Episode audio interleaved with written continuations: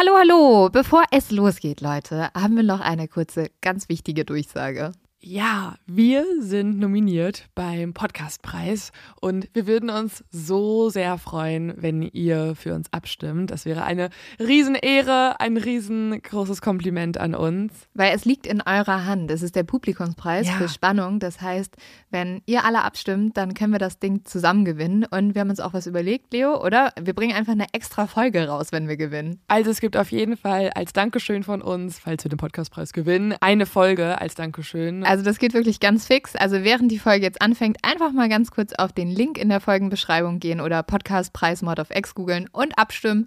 Dankeschön! Dauert nur wenige Sekunden und man muss sich auch nicht registrieren. Und jetzt geht's los mit der Folge.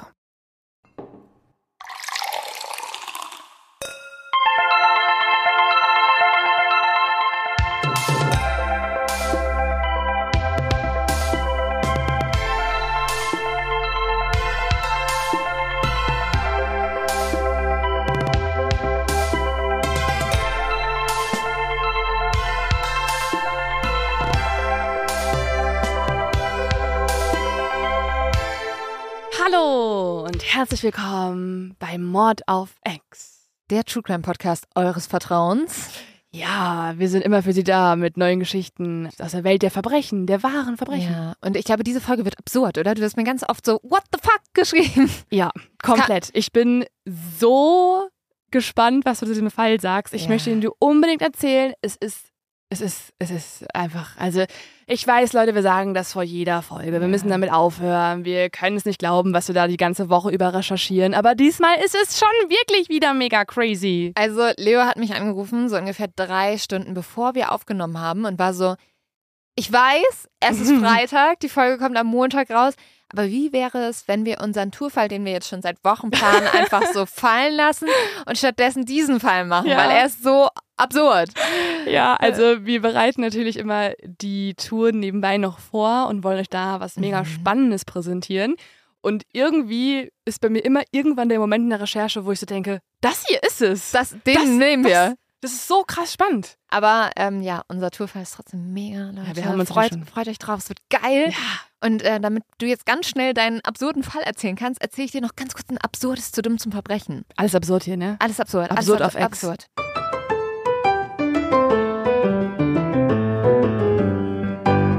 Dieses zu dumm zum Verbrechen wurde mir zugeschickt. Und ich weiß noch nicht, ob ich glauben kann, dass es stimmt, weil es ist so, so dumm. Okay. aber auch irgendwie sehr lustig. Nämlich, es war ein Typ, der ist in eine Bank reingegangen, hat dann so einen Zettel drüber geschoben und da stand halt so, gebt mir 3000 Euro oder ich erschieße euch alle. Dann wurden, 3000 nur? ja, nur 3000. Okay. Dann wurden ihm 3000 Euro gegeben, also Dollar, sorry, Dollar war in Amerika, deswegen vielleicht Mhm. glaube ich es doch. Wurden ihm 3000 Dollar gegeben und er hat sich einfach dann auf den Stuhl gesetzt und hat gesagt, ruf die Polizei, ich warte hier. Und dann kam die Polizei und war so, Hä? hä, was soll das? Hä? So, ja, ja, genau, so waren alle da. Alle waren so, was soll das? Warum will der sich einfach einliefern lassen ins Gefängnis? Dann haben sie seine Frau angerufen und die war so, ja, also hier lag auch eine Notiz, dass mein Mann gesagt hat, er möchte lieber ins Gefängnis gehen, als weiter mit mir verheiratet zu sein. No fucking way. Ja, Das ist radikal. das ist radikal. Oh mein Gott, er steht zu seinem Wort. Das muss man ihm Ja, hoch anrechnen. ja. Dem kannst du alles glauben. Der macht alles. Also wir haben ja auch öfter Leute, die dann zum Beispiel ihre Ehepartner umbringen, weil sie nicht mehr in der Beziehung sein Ja. wollen. Und ich möchte ganz kurz nochmal erwähnen, es gibt das Konzept Scheidung. Genau, Also Leute. Man muss nicht ins Gefängnis gehen, man muss niemanden umbringen. Man kann einfach sagen, das funktioniert hier nicht mehr für uns. Ähm, ich hole mir einen Anwalt, du holst dir einen Anwalt, wenn wir gar nicht mehr miteinander reden wollen. Und dann wird das geregelt. Vielleicht dachte er sich so, shit, ey, die hat immer gekocht. Ich kann das wirklich nicht alleine. Ich hasse mein Bett zu machen. Ich kann auch nicht kochen. Ich komme nicht klar alleine. Wo kann ich noch ohne sie gut leben? Ja, Ja, im Gefängnis. Im Da kriege ich Gefängnis. das auch alles. stimmt schon. Also eigentlich rein pragmatisch, der Aber- Schachzug. Also dieses zu dumm zum Verbrechen, boah. Das ist schon, Ja. das ist schon. Also ich wollte gerade sagen, das ist fast nicht mehr zu toppen, aber ich glaube, wir müssen in diesen Fall einsteigen, Ja. denn mich hat der Fall persönlich auch so ein bisschen an diese Filme erinnert von Knives Out. Kennst du die auf Netflix? Oder an Cluedo? Agatha Christie mäßig. Ja, schon. Also es ist so eine komische Geschichte, super verwirrend, aber wir, wir schaffen das, Leute. Wir, wir halten da durch. Ich führe euch da Okay. durch die Geschichte. Wir haben verschiedene Kapitel auch diesmal. Mhm. Und wir haben, wie in einem typischen Cluedo-Spiel, natürlich auch eine Cluedo-Detektivmusik. Ab jetzt. Und wir haben ja auch eine Kommissarin, dich, Lynn. Ich? Genau. Yes. Du bist jetzt befördert von der Podcasterin Ja. zur Kommissarin. Ich habe mein ganzes Leben drauf gewartet. Heute ist der Moment. Ich ähm, hole meinen Notizblock raus. Ich bin ready. Also ich teile mir das schon mit den Exis, oder? Also Genau. jeder, der diesen Podcast hört, ist automatisch auch ein Kommissar oder eine Kommissarin. Total. Und ich bin auch sehr gespannt, ob irgendwer am Ende der Folge sagt und uns das bei Instagram oder Facebook oder wo auch immer ihr unterwegs seid, dann mitteilt, dass er oder sie den Fall gelöst hat. Weil davor hätte ich Respekt, wenn man da sofort komplett durchblicken würde. Mhm. Challenge accepted. Wir haben außerdem natürlich auch mehrere Protagonisten und Protagonistinnen, wie in jedem normalen guten Cluedo-Spiel. Mhm. Darunter natürlich der Mörder oder die Mörderin. Und es gibt außerdem, und das finde ich gehört auch manchmal noch zu so einem guten Krimi dazu, Mhm. zwei sich überschätzende, selbstsichere Anwälte, ein Haufen an vielleicht auch ein bisschen trotteligen Ermittlerinnen und Ermittlern. Und es gibt in diesem Fall auch eine hartnäckige Filmemacherin von True Crime Dokus, Uh. die auftreten wird. Und was fehlt noch? Natürlich ein Tatort. Und da beginnen wir jetzt auch direkt mit dem Tatort. Detective Lynn, hast du eine Idee, wo der Tatort sein könnte? Auch wenn ich dir jetzt noch gar nichts über den Fall verraten habe, kannst du ja mal raten. Ja, also nach ausgiebiger Recherche, nachdem ich mir angeschaut habe, was so das Tatmuster von Mord Mhm. auf Ex ist, würde ich sagen, wir befinden uns in Amerika. Wow, krass, Ja. krass. Ja. Boah, ohne Hinweise hast du direkt das richtige Land erraten. Das ist äh, total beeindruckend. Fast so, als würden dann nicht die meisten unserer verrückten Kriminalfälle herkommen. Mhm. Du hast aber recht, ja. Wir gehen heute in die Vereinigten Staaten, nach Troy im Bundesstaat Missouri. Also richtig schön Midwest, mittlerer Westen Amerikas.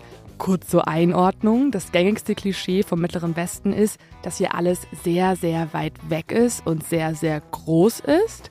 Also so ein typischer Witz über den mittleren Westen ist, dass die Maßeinheiten hier ein bisschen anders sind. Also nebenan bedeutet hier ein bis zwei Meilen, am Ende der Straße bedeutet hier fünf bis zehn Meilen und nicht weit weg bedeutet so 20 bis 50 Minuten und ein What? bisschen weiter weg länger als eine Stunde. Das ist ja Berlin-Style. Ein anderer Witz über den Mittleren Westen lautet, ein Amerikaner geht in einen Laden in Missouri und sagt, ich würde gerne ein 50 Kaliber Scharfschützengewehr kaufen mit 4000 Runden an Munition und eine Packung Schmerztabletten. Und der Kassierer antwortet, entschuldigen Sie, Sir, aber da müsste ich einmal ein paar Papiere sehen für die Schmerztabletten. Äh, Ähm, also wir sind schon richtig in Klischee-Amerika. Also mhm. die Art von Amerika, warum manchmal Menschen Amerika nicht mögen. Genau, wir sind in der Region in Amerika, wo das gerade kein Witz ist, also das letzte, sondern Mhm. das ist wirklich die Realität. Also Missouri ist einer der Staaten mit den lockersten Waffengesetzen überhaupt. Und tatsächlich habe ich mal ein bisschen recherchiert, was so die Waffengesetze da gerade angeht. Und es gibt eine bisschen, ja, beunruhigende Sache, die vor zwei Monaten passiert ist. Da wurde von der Regierung in Missouri beschlossen, dass Kinder weiterhin in der Öffentlichkeit auch ohne Aufsicht ihrer Eltern Waffen tragen dürfen. Was? Ja. Wa was? Hä? Nee, was? Also irgendwer hat im Parlament gesagt, Leute, sollten wir das nicht nochmal überdenken und dann nochmal drüber abstimmen? Und dann haben die ganzen Politiker und Politikerinnen darüber abgestimmt und exakt ein Republikaner hatte Bedenken. Oh, Einer. wow. Oh, ja. wow. Ja, also das ist ja genauso, wie du dann manchmal siehst, wie die dann aber so richtig krasse Techniken erfinden, wie sie einen Klassenraum kugelsicher machen können, also wirklich wie so einen Bunker umbauen können, weil sie müssen sich ja schützen vor den ganzen verrückten Leuten, die mit Waffen rumrennen. Das- Und dann ist ja die Logik so, nee, aber deswegen brauchen wir mehr Waffen, genau. weil dann kann ja jeder sich gut schützen, statt einfach zu sagen, gar keine Waffen. Ja, da ist irgendwo ein Denkfehler drin. Vielleicht sollten wir dann nochmal drüber sprechen, Ein ganz Andererseits sind natürlich wirklich gefährliche Dinge dort verboten. Zum Beispiel, dass Badewannenfüße aussehen wie Tierpfoten. Das Was? ist in Missouri illegal. Was sind Badewannenfüße? Ach so, die sozusagen die unten bei der Badewanne. Die dürfen jetzt zum Beispiel nicht aussehen wie die, wie die Füße, wie so Krähen von, von einem Vogel. Das wäre illegal. Sind auch noch äh, Kinderüberraschungseier verboten? Die waren sehr lange in Amerika verboten. Oh Gott. Das fand ich auch immer geil, weil ähm, da hieß es immer, wenn du nach Amerika fliegst, du darfst keine Kinderüberraschungseier mitnehmen, weil dann Mm. wirst du sofort beim Zoll rausgezogen. Aber wenn du durch bist durch den Zoll, kannst du dir sofort eine Waffe kaufen. Ja, das ist doch das bessere Überraschungsei, Ja. oder? Da kann auch alles passieren, wer Ja. weiß. Wenn es in die falschen Hände gelangt, gibt es eine Überraschung. Uh. Also, äh, das ist Missouri. Wir haben auch noch andere Gesetze dort. Fällt dir noch ein merkwürdiges Gesetz ein, wenn du an so, ja, so richtig Hm. schön Amerika, so mittlerer Westen äh, denkst? Ja, also mir fällt da tatsächlich sogar eine ganz schreckliche Geschichte ein, Mhm. die es, also beziehungsweise es ist ein True Crime Fall, kann man sogar sagen. In Amerika ist es ja so, ich glaube, Ground Your Laws Rules Mhm. heißt das. Das bedeutet, dass du sofort auf jemanden schießen darfst, Mhm. wenn er dein Grundstück betritt, weil es könnte ja ein Einbrecher sein. Und tatsächlich ist so mal ein Austauschschüler erschossen Oh Gott. worden, weil der einfach bei den Nachbarn aufs Grundstück gegangen ist und dann wurde der erschossen. Ja, das ist genau das Gesetz, auf was ich auch gerade anspiele. Also das ist in mehreren Staaten legal, dass wenn jemand dein Grundstück betritt und die Person im Haus denkt, das könnte ein Einbrecher sein, dass sie dann die Person erschießen darf. Also so ist es auch in Missouri. Holy shit. Weiß ich nicht, ob ich das so ein sinnvolles Gesetz finde. Es ist vor allem ein Gesetz, was wir uns auch mal merken müssen für diesen Fall. Ah, wird hier jemand erschossen, weil er auf ein Grundstück geht? Das ist jetzt naheliegend, würde ich sagen. Ja, ist sehr naheliegend. Aber wir werden mal sehen. Also merkt ihr einfach mal das Gesetz, weil Dieser Mhm. Fall ist eh super verwirrend. Das ist nur eine Sache, die du die notieren kannst. So, es gibt anscheinend komische Gesetze in Missouri, die für diesen Fall wichtig sind.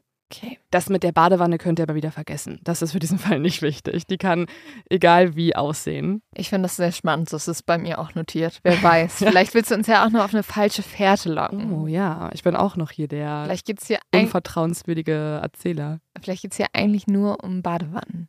Ja. Also, wir gehen ja jetzt zum Tatort, also nach Troy. Das ist eine Kleinstadt mit rund 12.000 Einwohnerinnen und Einwohnern. Und wie man sich das vorstellen kann, hier ist alles sehr ländlich. Es gibt ein McDonald's, es gibt breite Straßen, zu viele Trucks und auch zu viele Karens. Und natürlich auch die obligatorischen Amerika-Flaggen in den Vorgärten. Also ganz kurz für alle Hörer und Hörerinnen über 35. Eine Karen ist eine, ah, wie beschreibt man eine Karen? Eine typische, meist Sabine. Es tut mir voll leid für alle, die Sabine heißen. Es tut mir auch leid für alle, die Karen heißen. Aber das ist so ein Internetbegriff geworden für sehr anstrengende Hausfrauen. Kann man das so beschreiben? Ja, für so Frauen, die in einen Laden reingehen und einfach viel zu unfreundlich irgendwas bestellen und dann viel zu wenig Geduld haben, während der schlecht bezahlte Kassierer ihnen das rausholt aus dem Laden Du, und ich guck- dann auch kein Trinkgeld geben. Das ist so eine Karen, würde ich sagen. Karen hat einen Wikipedia-Eintrag. Hm, wirklich? Im ja. Gegensatz zu den Exis hat die Karen einen? ja, sie hat einen. Und da steht, der Begriff Karen ist ein Meme, das sich zunächst in den Vereinigten Staaten zu einer weit verbreiteten Bezeichnung für Frauen mit bestimmten Verhaltensweisen entwickelte. Sehr, Oh, wow. sehr ähm, ja, noch sehr höflich Und, und formuliert. am allerbesten ist, da ist auch ein Foto dabei von der typischen Frisur von der Karen, was Oh, also Leute, so, das- so, so ein kurzer Bob ist. Das müsst ihr euch angucken und das müsst ihr euch auch wirklich nochmal merken für diesen Ja. Fall, weil diese Frisur gibt es häufiger in dem Fall, auf jeden So, Fall. will, sollst du, willst du noch die ganze Definition hören? Eine Kurzfassung gerne. Also, ich fasse das mal zusammen. Hier wird gesagt, dass Karens vor allem rassistisch sind Oh und ähm, es sind Frauen mittleren Alters, Mhm. häufig mit einem blonden, Bob-ähnlichen Kurzhaarschnitt. Dazu. Und sie beschweren sich häufig über angeblich schlechte Dienstleistungen und ja. fordern ein Gespräch mit dem Verantwortlichen. Also da- das Typische ist, can I speak to your manager, please? Ja. Das ist alles sehr zutreffend. Das ist, am liebsten könnte ich sofort die Folge so nennen, weil das, das trifft es tatsächlich ein bisschen. Wir haben es hier mit sehr vielen Karens zu tun in der Folge. Oh. In Troy gibt es also ziemlich viele Karens, wie auch in unserem Fall heute. Und es ist auch noch Winter. Zu den Amerika-Flaggen gesellen sich jetzt auch rot blinkende Deko-Weihnachtsmänner und blinkende Lichterketten in die Vorgärten und die Menschen kommen in eine gemütliche Stimmung. Eigentlich, eigentlich. Ich habe ja vorhin schon erwähnt, wir sind ja an unserem Tatort, also so ruhig wird es hier gar nicht bleiben. Und man braucht ja auch für einen Tatort noch was anderes, damit es den überhaupt gibt. Mhm. Ein Verbrechen. Und dazu kommen wir jetzt. Es ist der 27. Dezember 2011. Es ist eine dunkle Nacht und sehr ruhig. Von der Hauptstraße in der Stadt geht eine Sackgasse ab und ganz am Ende dieser Sackgasse ist ein Haus.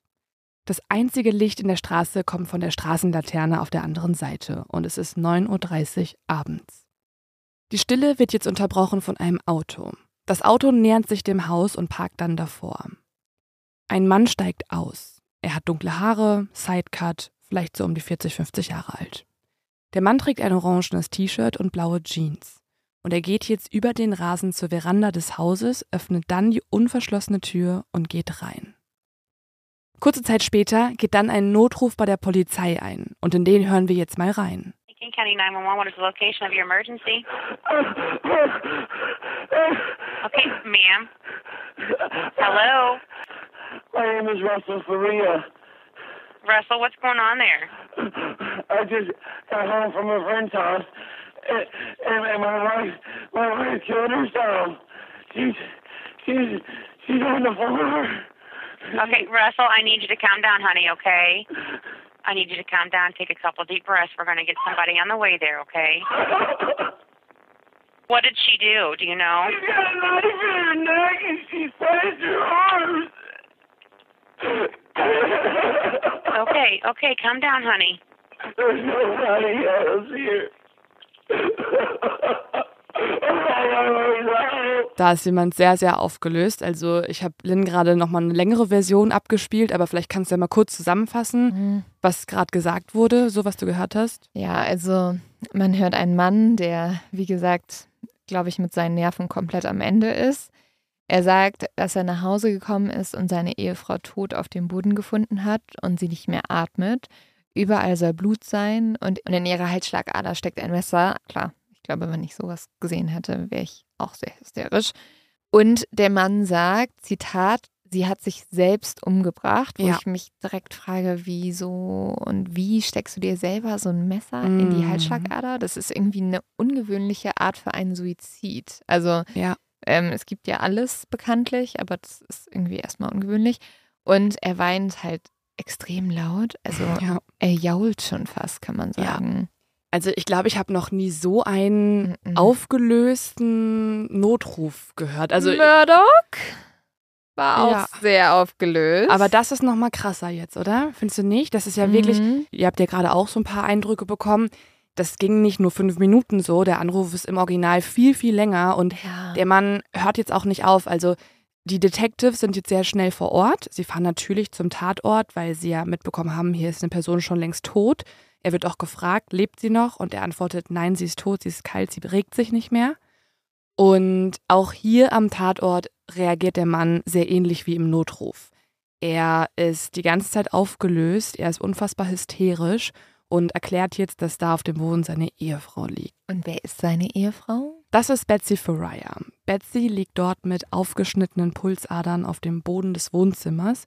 Und wie ihr Ehemann ja auch schon gesagt hat, in ihrer Halsschlagader steckt tatsächlich noch ein Messer. Aber als die Ermittlerinnen und Ermittler nun Betsy ein bisschen näher betrachten, sehen sie, dass das nicht alles ist.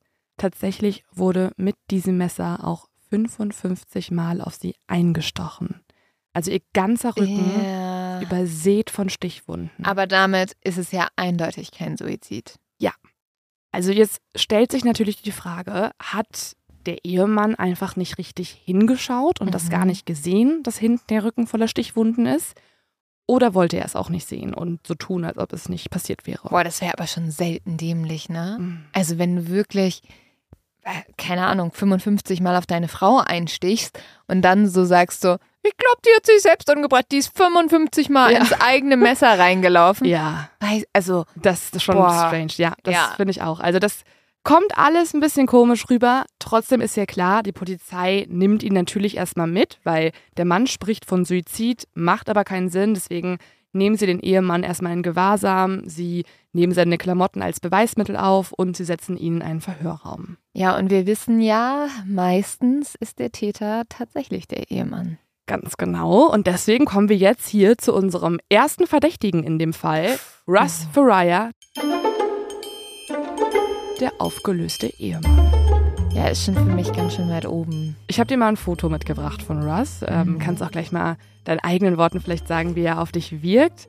Äh, für alle, die ihn auch sich anschauen wollen, passt auf, googelt besser nicht danach. Also das würde ich sowieso bei unseren Fällen sagen. Sobald ihr nach den Leuten googelt, werden euch vielleicht schon Schlagzeilen oder irgendwelche Zusammenfassungen angezeigt, die den ganzen Fall verraten. Das heißt, wenn ihr auch dieses Foto sehen wollt, wir laden euch das auf Social Media hoch, einfach auf Mod of X, Podcast auf Instagram und so weiter. Und da könnt ihr dann alles mit betrachten, was wir auch hier sehen. Für alle, die sagen, nö, mir reicht meine Imagination, für euch ein paar Worte zu Russ. Russ hat dunkle Haare, einen schwarzen Bart, buschig schwarze Augenbrauen. Er ist recht breit und kräftig gebaut und trägt auch normalerweise Filzhüte. Wie kommt er dir so vor, Lynn? Also, ich bin die ganze Zeit sehr stark am Hin und Her überlegen, ob er entweder so ein Mafia-Boss ist Ja, komplett. oder ob er so Sänger auf so Volksfesten ist. Weißt du, so, also dass er so eine kleine Latino-Band hat oder so. Also er hat so sehr ambivalente Vibes, die er einem gibt. Vielleicht Also ist es für mich auch dieser Hut. Also wenn für mich Leute so einen Hut tragen, denke ich irgendwie auch immer, dass die eine Gitarre haben. Also mein Bruder hatte mal so einen Hut und in der Zeit hat er auch sehr viel Gitarre gespielt. Also er gibt mir so Vibes von entweder wirklich so Gangster oder so Kuschelbär. So Oh, entweder so ja. richtig so assi zu dir oder so einer, der abends so sagt, oh, wollen wir noch mal kuscheln? Und Also- dann ins Bettchen vorrennt. Für alle Leute, die prominent getrennt geguckt haben, erinnert mich so stark an Silva. Also Silva ähm, ist bei prominent getrennt einer der Mhm. älteren Teilnehmer Okay. und ähm, er trinkt vor allem viel Wein und beklagt sich über seine Wunden. Und also ich sehe nur noch Silva da drin. Und ich muss sagen, ich finde Silva irgendwie auch ein bisschen, eigentlich ein bisschen süß und eigentlich so ein bisschen bemitleidenswert. Also das ist jetzt mein erster Eindruck Mhm. irgendwie auch von Russ. Aber eigentlich finde ich ja Russ auch verdächtig. Ja, ich wollte gerade sagen, also ob du ihn in diesem Fall noch so süß finden wirst, das ist die Frage. Mhm. Also weiß ich nicht genau, werden wir sehen. Was man auch auf diesem Foto erkennt, ist Betsy. Also es ist so ein kleines Pärchenfoto von den beiden. Und Mhm. Betsy, auch um nochmal kurz ein paar Worte zu ihr zu verlieren, Betsy hat ein rundes Gesicht, lockig braune Haare, kleine Augen, rosa Wangen und sie strahlt total. Ja. Und das hören wir jetzt noch ganz oft. Also Leute reden sehr, sehr positiv von Betsy und sie war auf jeden Fall so eine Frau, die total viel lacht und sie hat auch auf jeder Party immer so ein bisschen als DJ aufgelegt. Also nicht jetzt ernst gemeint, sondern eher mit so ein paar Partyhits und so. Und das ist wirklich Betsy durch und durch, so, ein, so eine Entertainerin. ja, sieht so richtig lieb aus. So als würde sie dir direkt eine Tasse Tee bringen. 100 Prozent war sie auch, 100 Prozent. Russ ähm, ist recht einfach gestrickt, muss man sagen. Er angelt gerne, er fährt gern Motorrad, raucht Zigaretten und hängt vor allem auch gern mit seinen Kumpels rum. Wenn er nicht gerade seine Frau umbringt. Oh Gott, oh Gott. Genau, das gibt's auch noch. Nein, keine Ahnung. Das wissen wir noch nicht. Das wissen wir noch nicht, Leute. Kommissarin Lynn, bitte bleiben Sie neutral und unvoreingenommen, Ah, ja. okay? Ich bin gerade richtig vorverurteilend. Ja. Aber du hast ihn mir als ersten Verdächtigen gegeben und er war, hat so einen dramatischen Notruf gehabt und hat dann auch noch von Suizid gesprochen. Ja, aber ich muss ja unvoreingenommen bleiben. Ich muss ihn ja jetzt erstmal verhören. Ich muss mehr über ihn herausfinden. Genau, und das machen wir jetzt auch. Also wir sind jetzt mitten in der Vernehmung dabei, wo die Polizistinnen und Polizisten mit ihm sprechen. Übrigens, für diese Folge haben wir auch mit Ermittlern aus den USA zusammengearbeitet und die sprechen auch nochmal nachher hier persönlich. Sind das gute Ermittler? Sind die gut vorgegangen bei den Verhören? Hm, Also die Person, mit der wir sprechen, ja, würde ich sagen schon, einer der wenigen. Der Rest macht nicht gerade die beste Arbeit. Was bedeutet das? Mm, Das werden wir sehen. Das will ich jetzt noch Okay. nicht spoilern. Also wir sind ja jetzt live mit dabei, vielleicht wirst du es jetzt gleich schon mitbekommen.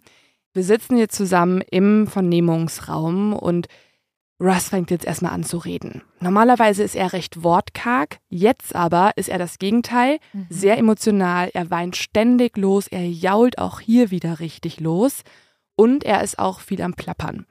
Er erzählt jetzt von Betsy, also dass sie super warmherzig war und liebevoll. Und er erzählt, dass sie in einer Versicherungsfirma gearbeitet hat und er selbst ist IT-Administrator an einer großen Autovermietung und Betsy hatte bereits zwei Töchter und Russ ist gar nicht der leibliche Vater von diesen beiden Kindern, aber er wurde sowas wie der Vater. Ne? Also die leben auch schon lange zusammen, die sind seit über zehn Jahren verheiratet und so. Und genau, die waren halt einfach eine Patchwork-Familie. Und hatten, also es hat gut funktioniert. Mm, Also, ja, die Ehe hatte ihre Hoch und Tiefs, davon spricht er auch. Also Mhm. er sagt selber, die waren nicht perfekt und die haben sich auch schon häufiger lautstark gestritten und auch getrennt teilweise. Aber Mhm. er sagt auch, es sei nie zu Gewalt gekommen und er sagt, dass sie dann am Ende jetzt, also in den letzten paar Monaten, wieder zusammengefunden haben. Ja, hätte ich auch gesagt. ja. Und warum haben die dann wieder zusammengefunden, die beiden? Ja, die sind einer Kirche beigetreten tatsächlich, also so einer Neukirche. Und der Pastor an dieser Kirche, der hat ihre Beziehung verbessert, sagt Russ. Und da fragen die Ermittler auch nach, so, Okay. okay, was bedeutet das genau? Also wie, der war jetzt ein Paartherapeut oder was? Und dann erzählt Russ, ja, der hat halt so ein bisschen denen erzählt, dass man der Liebe wieder ein bisschen mehr Platz im Leben einräumen sollte. Und das haben sie dann auch getan und dann haben sie wieder zueinander gefunden. Also scheinbar hat dieser Pastor der eine sehr große Rolle gespielt. Jetzt hättest du gesagt, wie wäre es, wenn ihr Zeit miteinander verbringt? Und dann waren die so, wow, also das ist ja eine krasse Idee. Bin ich noch nie drauf gekommen. Komplett, Leute. Vielleicht sollten wir alle wieder einer Kirche beitreten, falls wir Beziehungsstress haben. Keine Ahnung. Ja, weiß ich auch nicht. Russ erzählt auch von den beiden Töchtern. Also, das ist einmal die 17-jährige Mariah und dann noch die 21-jährige Leah. Beide wohnen tatsächlich nicht bei Betsy. Mariah lebt bei Betsys Mutter. Da war die Familie nämlich vorher und da ist ihre Highschool, auf die sie noch gehen möchte. Und deswegen ist sie bei der Oma halt wohnen geblieben, weil die Familie ist dann nach Troy gezogen. Und die andere Tochter, die wohnt bei einer Schwester von Betsy, weil die Familie immer wieder Stress mit dieser Tochter hatte. Das ist dann auch irgendwie alles eskaliert, wegen Kleinigkeiten auch teilweise. Aber diese Streits sind dann auch so krass eskaliert und tatsächlich hat sogar auch Betsy am Ende Lia ihr silbernes Auto weggenommen, sozusagen als Bestrafung. Okay, also man merkt, es gibt mehrere Familienkonflikte, auch zu den Töchtern anscheinend. Genau. Und es gibt auch noch ein anderes großes Problem, also etwas, was die Familie wirklich sehr belastet, zu Recht. Denn tatsächlich hatte Betsy Brustkrebs, von dem alle dachten, dass ähm, sie ihn bekämpft hat, nachdem ihr die Brust amputiert wurde und sie mehrere Chemotherapien Mhm. hinter sich hatte. Aber leider war das nicht der Fall. Im Oktober 2011 stellen die Ärzte nämlich fest, dass der Krebs bis in die Leber gestreut hat. Und es kommt auch raus, Betsy wird nicht mehr lange leben. Ja, die Prognosen liegen bei drei bis fünf Jahren. Russ erzählt, wie krass er am Boden zerstört war, jetzt wo die beiden ja auch gerade erst wieder neu zueinander gefunden haben. Auch Betsy war natürlich enttäuscht, also klar, der Krebs hat gestreut, das war genau das, was man eigentlich vermeiden wollte. Aber sie ist eine sehr positive Person und deswegen hat sie immer noch ihrer Familie zumindest gegenüber behauptet, dass sie den Krebs ja schon einmal besiegt hat und sie würde es jetzt auch wieder tun. Aber es ist natürlich eine krasse Diagnose. Also zu hören, dass du nur noch drei bis fünf Jahre zu Ja. leben hast. Ja, das ist total, total niederschmetternd. Aber Betsy ist eine positive Person. Sie hatte eigentlich geplant, nachdem sie den Brustkrebs bekämpft hat, dass sie eine siebentägige Survivor-Kreuzfahrt macht. Also das hat sie Mhm. auch so genannt bei allen Freunden. Und sie hat das gebucht schon. Es ist eine Kreuzfahrt sieben Tage lang in der Karibik. Und jetzt, wo sie erfahren hat, dass der Krebs wieder da ist, hat sie das Ganze in die Feier des Lebens umbenannt und hat es trotzdem gemacht mit Russ zusammen. Außerdem hatte Betsy immer einen großen Traum, erzählt Russ, nämlich einmal mit Delfinen zu schwimmen. Und ihr liebender Ehemann Russ hat ihr diesen Traum erfüllt. Er hat sogar einen ganzen Tag organisiert, an dem Mhm. sie mit Delfinen schwimmen konnte. Voll schön. Okay, Russ kriegt einen Punkt weniger verdächtig sein dafür von mir. Die Delfine überzeugen uns, oder? Schon, schon. Wir gucken uns jetzt aber nochmal richtig an, was überhaupt an diesem Tag passiert ist, also am 27. Dezember. Betsy war an diesem Tag wieder bei der Chemotherapie. Danach hat Rusty dort abgeholt und zu ihrer Mama gebracht. Sie hat nämlich auch oft Zeit mit ihrer Familie verbracht, mit ihrer Mama, mit ihren Schwestern. Er selbst ist aber verabredet mit Freunden zu einer Game Night und hat dann mit Betsy abgemacht, dass er nach der Game Night bei Betsys Mama vorbeikommt und dann die beiden zusammen nach Hause fahren. Das bedeutet, Ross war einfach öfter mit seinen Freunden, hat er sich zu so einem Spielerabend getroffen, wo die irgendwie ein bisschen Poker gespielt haben oder sowas. Genau, die spielen Rollenspiele, also sowas wie Talisman oder Rollmaster und die kiffen auch immer ein bisschen dabei. Das gehört auch mit zur Game Night, dass man sich mal einen Ah. Joint anmacht und so und ja. Das ist auch heute wieder der Plan gewesen. Er hat auf Alkohol verzichtet, aber ein bisschen mitgekifft und wollte danach jetzt eben halt Betsy abholen. Aber er hat sie ja gar nicht abgeholt, oder? Also am Anfang hattest du ja erzählt, dass er alleine nach Hause gekommen ist. Ganz genau, sehr gut aufgepasst. Es Ja. gab nämlich nochmal kurzfristig einen Planwechsel. Dafür müssen wir uns nochmal die Nachrichten anschauen, die sich Russ und Betsy hin und her geschrieben haben. Ich würde sagen, ich zeige dir jetzt einfach mal hier und, keine Ahnung, willst du einfach Betsy vorlesen und ich bin Russ? Mhm. Okay. Also Betsy schreibt um 10.35 Uhr. Du musst noch Hundefutter kaufen, heute Abend. Ja, mache ich. Danach komme ich vorbei. Okay, super, Schatz. Dann schreibt Betsy um 3.46 Uhr nachmittags. Ich habe Toilettenpapier geholt und Pam Hub will mich noch nach Hause bringen. Ich muss mich ausruhen. Also kommst du nach Hause? Ja, sie hat angeboten, mich zu fahren und ich habe angenommen. Ich habe nicht viel Schlaf bekommen. Mama hat geschnarcht. Okay, dann sehen wir uns später. Wie klingt das für dich? Also dieser SMS-Verlauf? Also ehrlich gesagt, könnte das eine Unterhaltung zwischen uns beiden sein?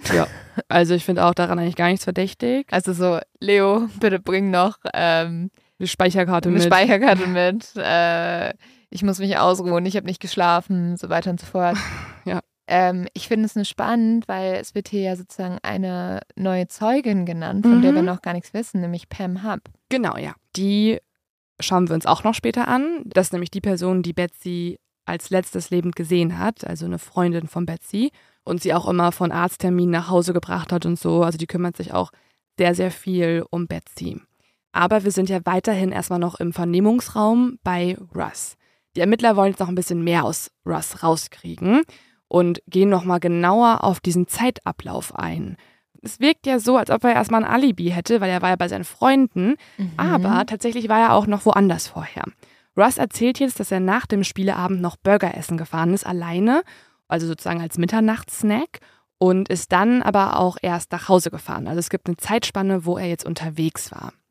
Dann betont er erneut, dass er denkt, Betsy habe sich umgebracht. Daraufhin fragen jetzt die Ermittler, aber wie kann das denn sein? Also, ähm, das war ja so ein komischer Zeitpunkt. Sie wären ja nach Hause gekommen und so. Und dann sagt er, ja, ähm, vielleicht wollte sie ja die Zeit nutzen, wo sie alleine zu Hause war und ich noch unterwegs war. Und Betsy war auch generell eine positiv gestimmte Person, aber sie war auch realistisch und in letzter Zeit hat sie öfter darüber geredet, sich das Leben zu nehmen. Sie hat nämlich öfter mal erwähnt, dass sie es tun möchte, bevor der Krebs es tut. Und er erzählt sogar auch von ein paar Vorfällen. Zum Mhm. Beispiel einmal, da hat äh, Betsy ein Messer gezogen und gedroht, etwas anzutun. Und als Russ dann eingeschritten ist, hat sie ihm aus Versehen in den Arm geschnitten, als er ihr das Messer wegnehmen wollte. Okay. Natürlich jetzt ein bisschen komisch, auch dass es mit einem Messer war, weil jetzt die Ja. Tat in sich war ja ebenfalls mit einem Messer. Ja, auf jeden Fall. Aber also trotzdem, also die Tat macht wirklich gar keinen Sinn als Suizid. Nee, nee, nee, gar nicht. Das Ja. ist total unrealistisch. Also Hat ihm das mal jemand gesagt mittlerweile? Russ ist halt ein bisschen einfach gestrickt. Also ich weiß nicht, ob er dann wirklich dachte, dass das Mhm. durchgehen würde. Es ist ein bisschen komisch. Ja. Aber in dem Fall ist sehr viel komisch. Die Ermittler Mhm. fragen dann auch noch weiter, weil sie brauchen ja auch noch Motiv. Das Motiv ist ja das Allerverwirrendste. Warum sollte man eine krebskranke Frau umbringen, die, also so hart es klingt, eh in ein paar Jahren sterben wird? Ja. Also es macht ja gar keinen Sinn. Ja, komplett. Also fragen die Ermittler weiter und da ist ja immer eins der großen Motive und eins der wichtigen Dinge, was man abchecken muss, ein Testament oder eine Lebensversicherung. Oh ja. Mhm. Hat Betsy denn viel Geld? Ja, sie hat kein Testament aufgegeben, Mhm. aber sie hat eine Versicherungspolice auf ihr Leben, also eine Lebensversicherung. Und im Ah. Fall, dass sie stirbt, gehen 300.000 Dollar exakt nur an eine Person, nämlich an Russ. Ah, ja, okay. Das ist natürlich ein Motiv. Ja, also das ist definitiv ein mögliches Mordmotiv. Und auch ein sehr starkes. Mhm, Habgier halt, ne? Also man wird sich dann fragen, warum wartet er nicht noch ein paar Jahre? Er kommt ja an das Geld, Mhm. aber vielleicht hat er es irgendwie dringend nötig, hat zu viel gezockt, keine Ahnung. Es gibt da auf jeden Fall irgendwelche Möglichkeiten. Ja, oder vielleicht hat er auch Angst, dass sie ihr Testament nochmal ändert. Oder das, genau. Ne? Ja. Oder ihre Lebensversicherung. Mhm. Die Ermittler führen dann noch einen Lügendetektortest mit Russ durch, bei dem er übrigens komplett durchfällt. Also sehr, sehr schlechte Ergebnisse. Ah, auch Und- sehr verdächtig, Ja, leider. also auch wenn wir dem Lügendetektortest ja nicht mehr richtig glauben können und so, Mhm. da zählen ja auch andere Dinge mit rein, Aufregung, Nervosität, er hat vielleicht irgendwie nicht lange geschlafen oder so. Solche Dinge sind alle auch relevant für einen Lü- Lügendetektortest, aber in der Zeit hat man dann noch ein bisschen mehr Wert drauf gelegt und es ist ja auch immer noch Amerika, Missouri. Die Mhm. glauben daran, dass, ähm, keine Ahnung, man Menschen erschießen sollte, wenn die das Grundstück betreten. Und wenn man ihn sowieso schon verdächtig findet, Mhm. ist das natürlich ein weiterer Hinweis, der die Theorie bestätigen kann. Genau. Trotzdem ist es nicht ausreichend, also es sind alles nur irgendwelche Indizien, aber es sind ja noch keine stichhaltigen Beweise und deswegen lassen sie ihn jetzt auch erstmal wieder gehen. Neben der Familie befragt die Polizei jetzt auch die Person, die du gerade genannt hast, also die Freundin, die sich immer um Betsy gekümmert hat. Und damit haben wir jetzt den Auftritt von Pam, der kümmernden Freundin. Pam erfährt von Betsys Tod am nächsten Tag und sie bietet der Polizei auch direkt ihre Mithilfe an, weil sie hat auch viel zu erzählen, sagt sie. Also man kriegt wirklich das Gefühl, bei ihr besteht Redebedarf. Kurz zu Pam, damit wir auch sie uns so ein bisschen vorstellen können. Also vom Bild, auch hier habe ich dir wieder ein Bild mitgebracht. Ähm, man könnte das jetzt lange beschreiben, aber wir haben es am Anfang Ja. eigentlich exakt schon getan. Ähm, jetzt weiß ich endlich, wen du mit Karen meinst. Mhm. Also Pam ist, also man könnte ihr Foto bei Wikipedia einfügen bei Absolut. dem Artikel über eine Karen. Tut- Also das tut mir leid, weil wir wissen ja gar nicht, oder beziehungsweise ich weiß nicht, wie sie tickt und wie sie drauf ist. Mhm. Aber vom Äußerlichen, wir haben diesen blonden, kurzen Bobhaarschnitt. Ja. Sie ist schon eine ganz schöne Karen. Es ist eine ganz schöne Karen. Also äußerlich auf jeden Fall. Auch vom Alter passt es. Pam ist 58 Jahre alt. Sie ist sowas wie so eine All-American Mom. Sie hat zwei Kinder, eine blonde Kurzhaarfrisur, wie du gerade schon gesagt hast, eine große Nase, muss man sagen. Also Mhm. fällt mir irgendwie direkt auf. Und mir nicht so aufgefallen. auf dem Foto sieht man es nicht so doll, aber Ah. auf anderen schon. Und sie hat vor allem auch ein kantiges Gesicht. Also so Mhm. hohe, also so Wangenknochen und ein sehr kantiges Kinn. Sehr markantes Gesicht, ja, auf Ja. jeden Fall. Sie und Betsy kennen sich über die Versicherungsfirma. Dort hat ja Betsy gearbeitet und Pam hat dort auch gearbeitet und Betsy war tatsächlich die erste Person, die Pam dort kennengelernt hat. Die beiden haben sich angefreundet, obwohl sie gar nicht so ähnlich sind.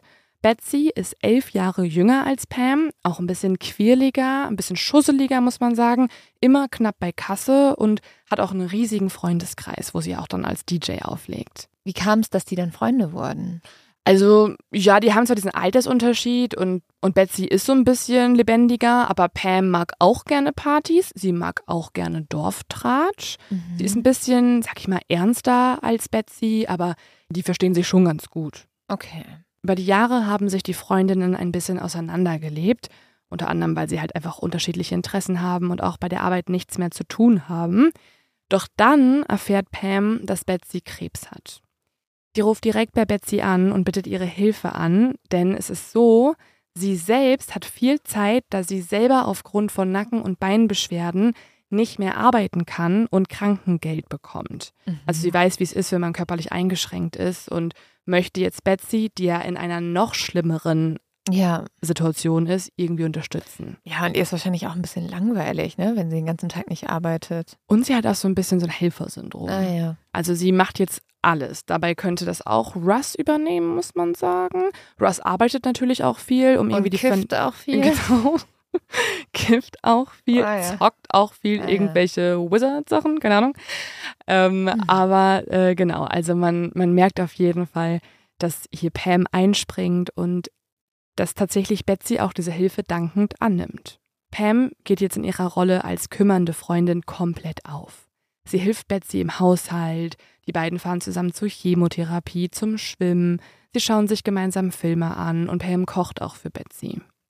Betsy ist unglaublich dankbar über Pam, weil, wir haben es ja gerade schon gesagt, ihr Mann auch schließlich arbeiten gehen muss und ihre Töchter in der Schule sind. Und sie braucht einfach jemanden, der sich mit ihr auseinandersetzt und sie Mhm. pflegt tatsächlich. Ja, das ist ja auch super viel Arbeit, jemanden immer zu fahren, ähm, jemand, den du jederzeit anrufen kannst, wenn was los ist. Die Ermittlerinnen und Ermittler sind aber auch gar nicht so interessiert, muss man sagen, an deren Beziehung. Also natürlich müssen sie diese Zusammenhänge verstehen, die es da gibt und so. Und Pam erzählt ja auch alles. Sie hat wirklich einfach auch Redebedarf.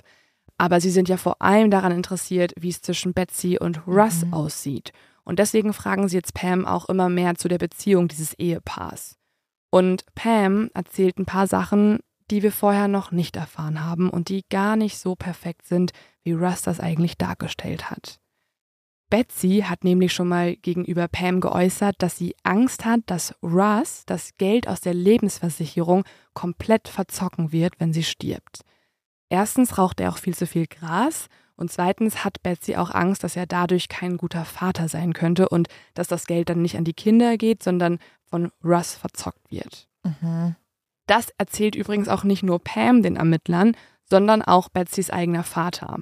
Der bestätigt auch, dass seine Tochter genau davor immer wieder Angst hatte, also dass, dass Russ das Geld komplett verbraten wird. Und tatsächlich auch Betsys Töchter können nicht so wirklich gut mit Geld umgehen. Also Betsy hat insgesamt ja einfach das Gefühl, ihrer Familie tut es nicht gut, wenn sie plötzlich 300.000 Euro bekommt. Einfach so auf einen Schlag. Ja. Und da springen auch wieder direkt Pam und ihr Helfersyndrom an. Pam hat schließlich selber Kinder und kann auch Wünsche und Sorgen von Müttern nachvollziehen. Und so gibt sie ihrer Freundin Betsy das Versprechen, dass sie auf die Töchter ein Auge werfen wird, sollte Betsy irgendwann nicht mehr sein. Also sie bietet sich quasi als Ersatzmama an. Und das ist jetzt auch natürlich ein weiterer Tropfen an Beruhigung für die kranke 41-jährige Betsy. Also irgendwie, Pam ist schon extrem nett. Also vielleicht ist sie auch einfach extrem nett. Aber ich bin ja hier Ermittlerin und deswegen Ja. bin ich ein bisschen kritisch. Kannst du dir mal notieren. Mhm. Also generell in diesem Fall sind Leute auch einfach ein bisschen unvorhersehbar. Und Ja. Das sind sie ja immer eigentlich. ja, Aber hier besonders. hier besonders. Also Pam ist definitiv sehr nett. Also man könnte sich jetzt hier fragen, ist es alles so gemeint oder ist da ein Hintergedanke oder hat sie einfach wirklich ein krasses Helfersyndrom? Also Oder findet sie es vielleicht auch ganz geil, die Helfende zu sein und so, dass so alle immer sind so, Mhm. oh, danke Pam, Mhm. danke. Also ich, ich habe halt Pams für mich Karen. Deswegen muss ich Karen so ein bisschen unterstellen oder Pam so ein Ja. bisschen unterstellen, dass sie es auch macht, damit ihr alle so auf die Schulter tätscheln und sagen so, ein Glück, dass du da bist, Pam. Danke, dass du dich endlich mal nicht beschwerst und dann das Gegenteil machst, so hilfst. Beschwert sie sich sehr viel auf dem Weg dahin. So. Ja. Sie schreit jeden um Betsy herum an. So, ach, der Arzt hat das nicht rechtzeitig das Rezept ausgestellt. Ja. Ja, da ruf ich da jetzt mal an.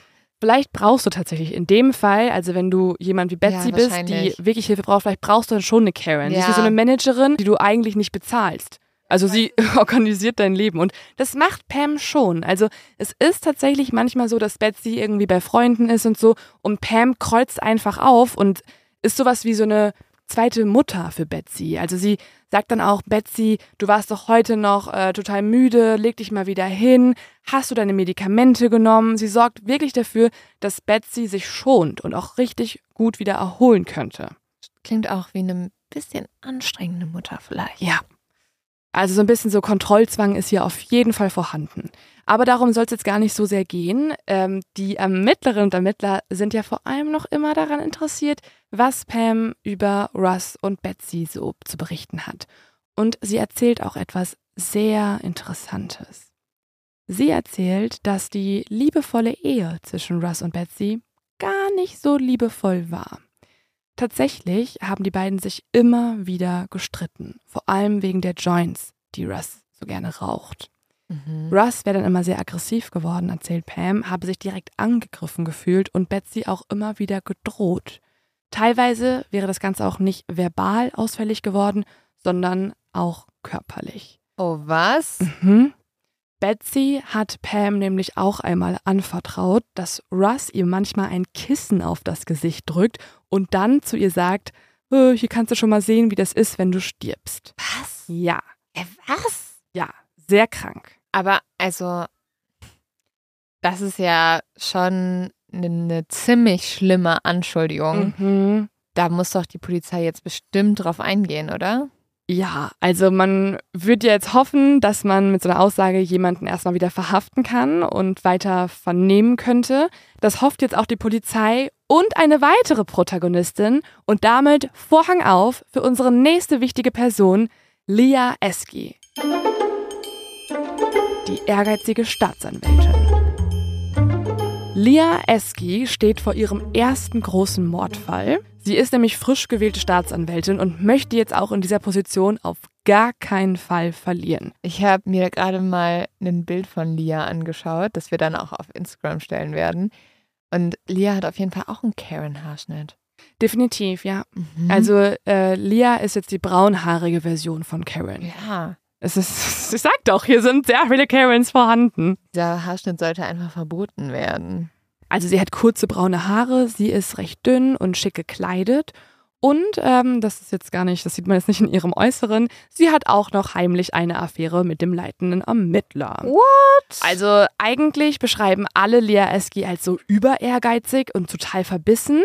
Aber das Letztere, also die Affäre, zeigt, dass sie auch ja, ihren Job auch nicht ganz so 100% ernst nimmt mit allen Pflichten, die damit einhergehen. Weil normalerweise solltest du natürlich dich nicht einmischen und schon gar nicht irgendwie eine Ja. Affäre mit deinem ja, zuarbeitenden Polizisten Das haben. ist auch höchst fragwürdig, weil damit ist die Staatsanwaltschaft wirklich überhaupt nicht mehr unabhängig. Genau.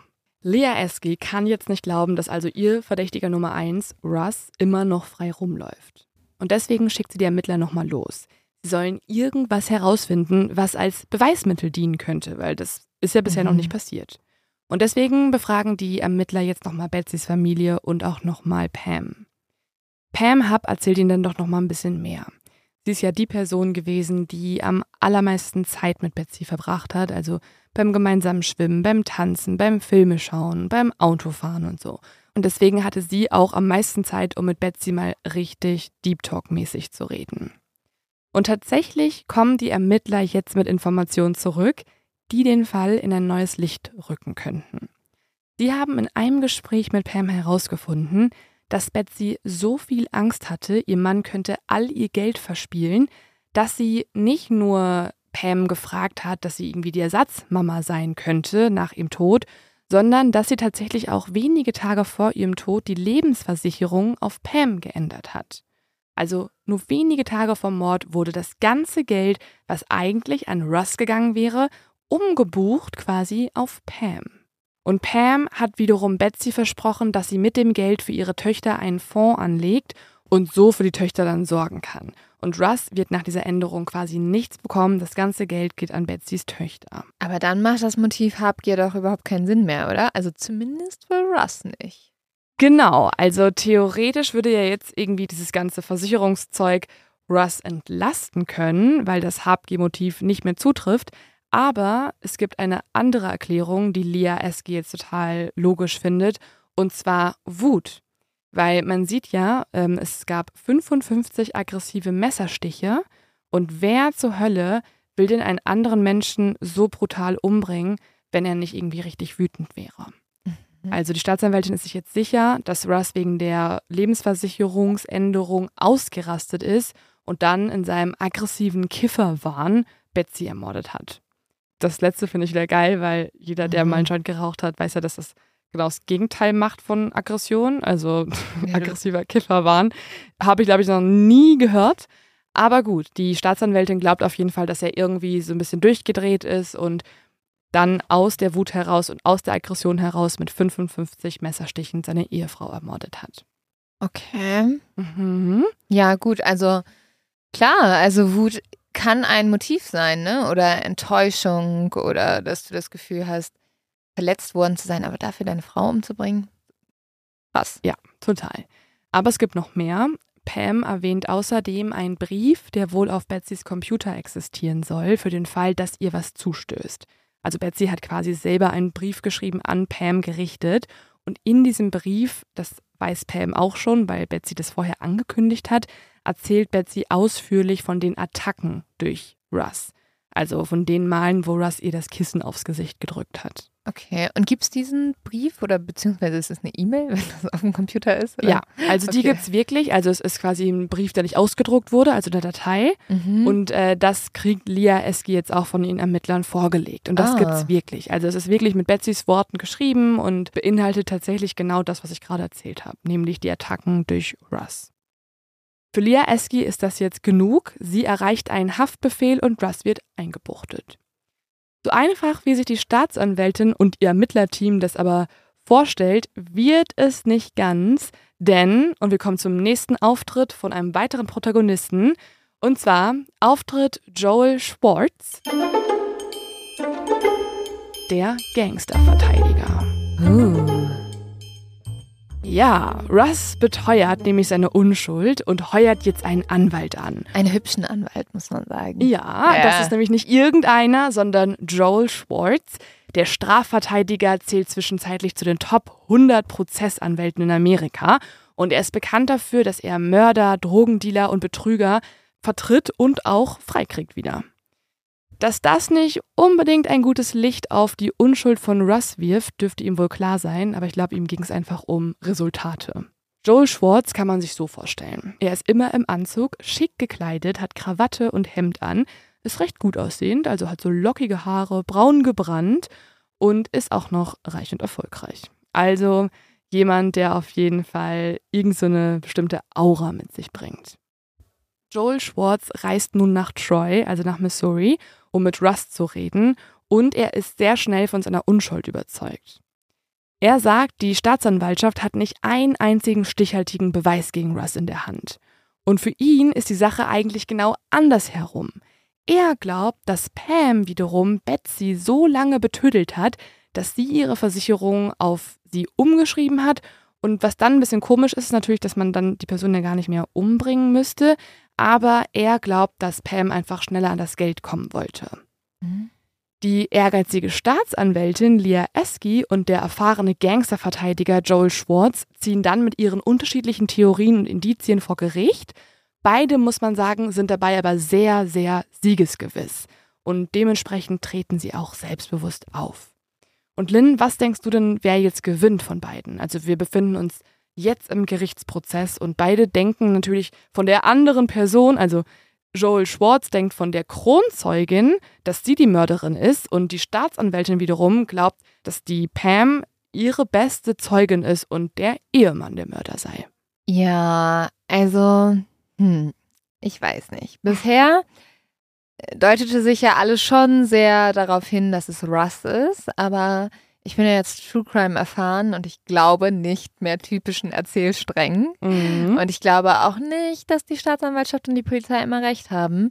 Und deswegen, und ich habe sowieso schon gesagt, Pam ist mir zu nett. Ich glaube, dass Joey Schwarz recht hat. Und dann glaubst du also, dass Pams Motiv quasi Habgier ist und sie das Geld einfach für sich haben möchte? Ja, also 300.000 Euro ist viel Geld. Mhm. Menschen machen für noch viel weniger Geld viele schlimme Dinge. Ja, also ich bin immer noch, ich habe viele Fragen. Also, also ich weiß, Menschen tun alles Mögliche, aber dass eine so einfach bisher unbescholtene Hausfrau mhm. so einen schrecklichen Mord begeht, finde ich schon extrem. Mhm. Also was für mich einfach so verdächtig ist, kurz vor ihrem Tod wird das ganze Geld auf Pam überschrieben. Ja. Pam fährt die auch noch nach Hause. Und Pam ist die ganze Zeit unsere kleine süße Nette. Mm. Und Pam sieht aber auch aus wie Karen. Also du vielleicht das am verdächtigsten? Ja, ich glaube Pam war's. Ich bin mir sicher, Pam war's. Du bist gerade von ich bin mir nicht ganz so sicher hin zu ich bin mir unfassbar sicher gegangen. Ja, ich habe also ich habe euch hast dich selber motiviert dahin, oder? Ich habe euch mitgenommen bei meiner Erkenntnis. Ihr habt das ja. alles mit mir durcherlebt. Deine kleine Reise. Ja. Also tatsächlich muss ich dich in einer Sache entkräften. Oh nein. Ja, also man könnte jetzt sagen, ah, die wollte das Geld haben und so weiter. Lea Esky, die ehrgeizige Staatsanwältin, die kann vor Gericht nachweisen, dass der Fonds tatsächlich eingerichtet wurde. Also das Geld ist nicht an Pam geflossen, sondern auf diesen Fonds, der ja an die Kinder wiederum mhm. ausgerichtet ist. Also Pams Motiv entfällt hier. Und außerdem ist es auch so, dass Lea Esky etwas durchsetzen kann.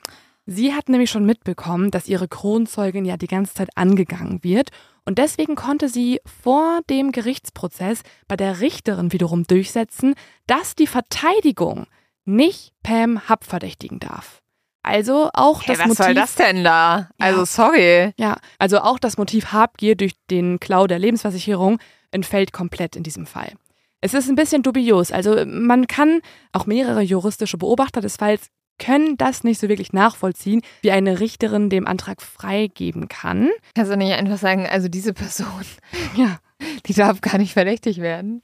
Ja. Auch ja. wenn sie offensichtlich den Mord begangen hat. Aber da sind wir ja nicht. Also sie hat ja nicht offensichtlich den Mord begangen. Also Lea Eski sagt, dass Joel Schwartz einfach komplett ohne Indizien auf die Kronzeugin es abgesehen hat, damit er einfach gewinnt. Also mhm. sie sagt, er kämpfe auch nicht wirklich fair. Mhm.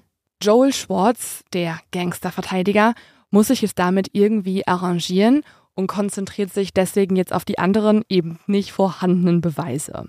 Er bezieht sich jetzt auf das Alibi. Und zwar sagt er, dass Russ ja bei seinen Freunden war und danach noch Burger essen gefahren ist. Und tatsächlich gibt es eine Quittung aus dieser Nacht, die beweist, dass er sich noch einen Burger gekauft hat. Und das ähm, ist 23 Minuten entfernt von seinem Zuhause, wo Betsy ermordet wurde. Und das wiederum bedeutet, dass er insgesamt nur neun Minuten wiederum Zeit gehabt haben kann, um Betsy zu ermorden, sich dann umzuziehen und dann die Polizei zu rufen. Und das ist schon sehr wenig Zeit für alles, Ja, ne, um alles zu schon- vernichten. Das ist schon wenig.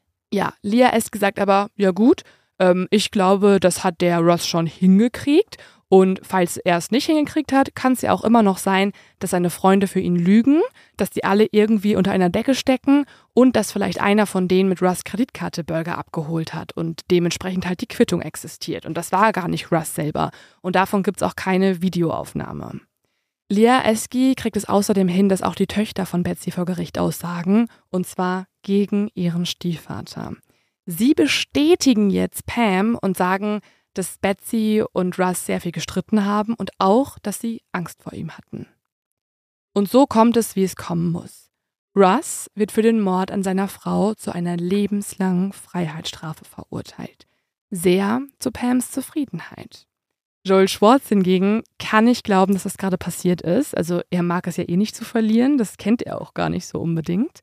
Und er sagt dementsprechend auch einer NBC Dateline-Produzentin, das ist eine True Crime Show in Amerika, dass die Geschichte für ihn persönlich noch nicht vorbei ist. Er wird weitermachen, solange es dauert.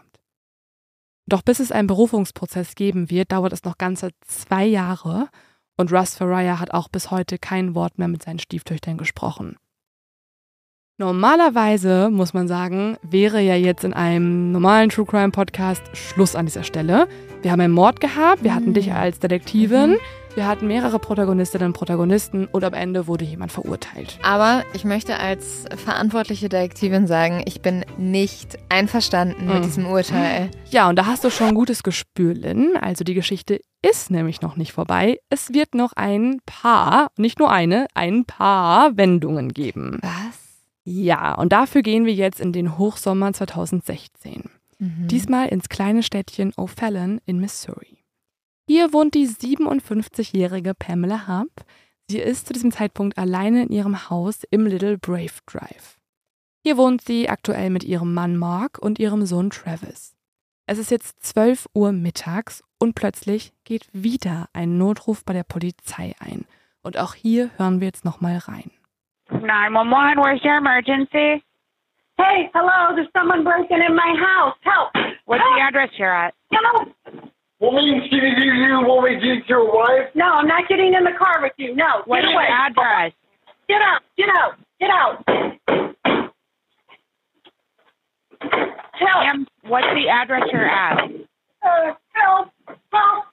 I have somebody breaking into Ja, also irgendwie eine Frau, die sich geweigert hat, in ein Fahrzeug einzusteigen und die ganze Zeit um Hilfe gebettelt hat. Mhm. Dann waren da Schüsse Mhm. und irgendwie vielleicht ein Rauchmelder oder sowas. Also irgendwas ganz Lautes. So ganz schrill, ne? Ja. Ja. Also hier hat gerade eine Frau sich gemeldet. Sie hat, ihr habt es ja gerade gehört, gesagt, Hilfe, Hilfe, Hilfe. Sie sagt es so ein bisschen, sag ich mal, unemotional dafür, dass sie anscheinend gerade hier entführt wird und jemand sich in ihrem Haus befindet, redet sie doch sehr unemotional. Aber natürlich muss die Polizei trotzdem anrücken. Die Polizei kommt jetzt also, ist schnell vor Ort und riegelt den Tatort ab. Und die Ermittler stehen jetzt vor einem Rätsel. Sie wissen wirklich nicht, was hier gerade passiert ist. Also es wirkt erstmal wie so ein Einbruch, der schiefgegangen ist. Als die Polizei nämlich eintrifft, liegt ein 33-jähriger Mann tot in Pams Haus. Was? Pam erzählt den Polizisten jetzt, dass der Mann in ihren Geländewagen geklettert sei, ihr dann ein Messer an die Kehle gehalten hat und dann verlangt hat, dass die beiden zu einer Bank fahren, um, Zitat, Russes Geld abzuholen. Aus Angst um ihr Leben, ja, total absurd. Aus Angst um ihr Leben hat sie das Messer weggeschlagen, also Pam hat sich gewehrt und sei dann durch das Garagentor ins Haus gerannt, und zwar in ihr Schlafzimmer. Dort habe sie einen Revolver rausgeholt, weil natürlich hat sie natürlich, also ist ja klar, es ist äh, Pam, das ist eine Karen 2.0. Natürlich hat sie einen Revolver zu Hause Und es ist Amerika. und es ist Amerika, Missouri. Und mit diesem Revolver hat sie nun auf diesen Mann gezielt. Der Mann habe immer wieder geschrien, dass er sie umbringen will, Aber aus Selbstverteidigung heraus hat sie jetzt fünfmal geschossen. Denn er sei ja wie ein Verrückter hinter ihr hergelaufen. Und da kommen wir jetzt wieder ganz zum Anfang der Folge. Komische Gesetze in Missouri. In Missouri, du hast es ja vorhin schon gesagt, gibt es wie in anderen Staaten der USA das sogenannte Stand Your Ground Gesetz. Und das besagt, dass man Einbrecher und Räuber, die sich illegal auf deinem Grundstück befinden, aus Notwehr erschießen darf, ohne danach mit einer Strafe rechnen zu müssen. Die Ermittler müssen natürlich trotzdem sich erstmal alles genauer angucken und so finden sie heraus, dass der erschossene Mann Louis Gumpenberger heißt. Und das wiederum ist ein Freund von Russ gewesen. Mhm. Sie durchsuchen jetzt die Kleidung von Louis Gumpenberger, der übrigens ein zweifacher Vater ist und als Gärtner arbeitet. Und die Polizei möchte jetzt irgendwie schauen, wie kann das hier passieren. Sie durchsuchen jetzt seine Kleidung und finden ein Blatt Papier an ihm. Und auf diesem Blatt Papier steht jetzt in extrem krakelige Handschrift eine To-Do-Liste. Und auf dieser To-Do-Liste, ich lese sie euch jetzt mal vor, steht folgendes. Erstens, Pam Hub töten. Zweitens, sie vorher aber zur Bank bringen. Drittens, Geld holen von Rusters Geld. Viertens, Geld auf einen Holzstapel in Russes Haus deponieren. Ähm, hier habe ich dir mal ein Foto von dieser Liste gebracht. Also ich muss ganz kurz sagen, ich bin auch großer Fan von To-Do-Listen, aber es gibt einfach ein paar Sachen, da solltest du keine To-Do-Listen sogar führen. Also wenn ich mit meinem Freund Schluss mache, schreibe ich da ja auch nicht hin. Erstens, ähm, Schluss machen. nett sein, damit er sich nicht ganz so schlecht fühlt. Zweitens, einen Tee hinstellen. Drittens, Chris sagen, dass ich ihn eigentlich gar nicht liebe. Viertens, Viertens, zu meiner Affäre gehen. Sie sagen, dass ich sie liebe. fünftens, endlich Leo heiraten. Aber diese To-Do-Liste siehst du ja jetzt. Hast du irgendeinen Eindruck davon? Also, wie findest du diesen Zettel auf den ersten Blick? Sieht ein bisschen aus, als hätte die ein Fünfjähriger geschrieben. Also, es ist wirklich sehr krakelig. Oder es war ein Arzt. Also weil meine Ärzte schreiben auch so. Ja, das stimmt. Ja, also sieht es vielleicht für dich so aus, als hätte das jemand hier mit links geschrieben, der eigentlich Rechtshänder ist. Das könnte natürlich auch sein. Ja, um die eigene Handschrift vielleicht zu verändern.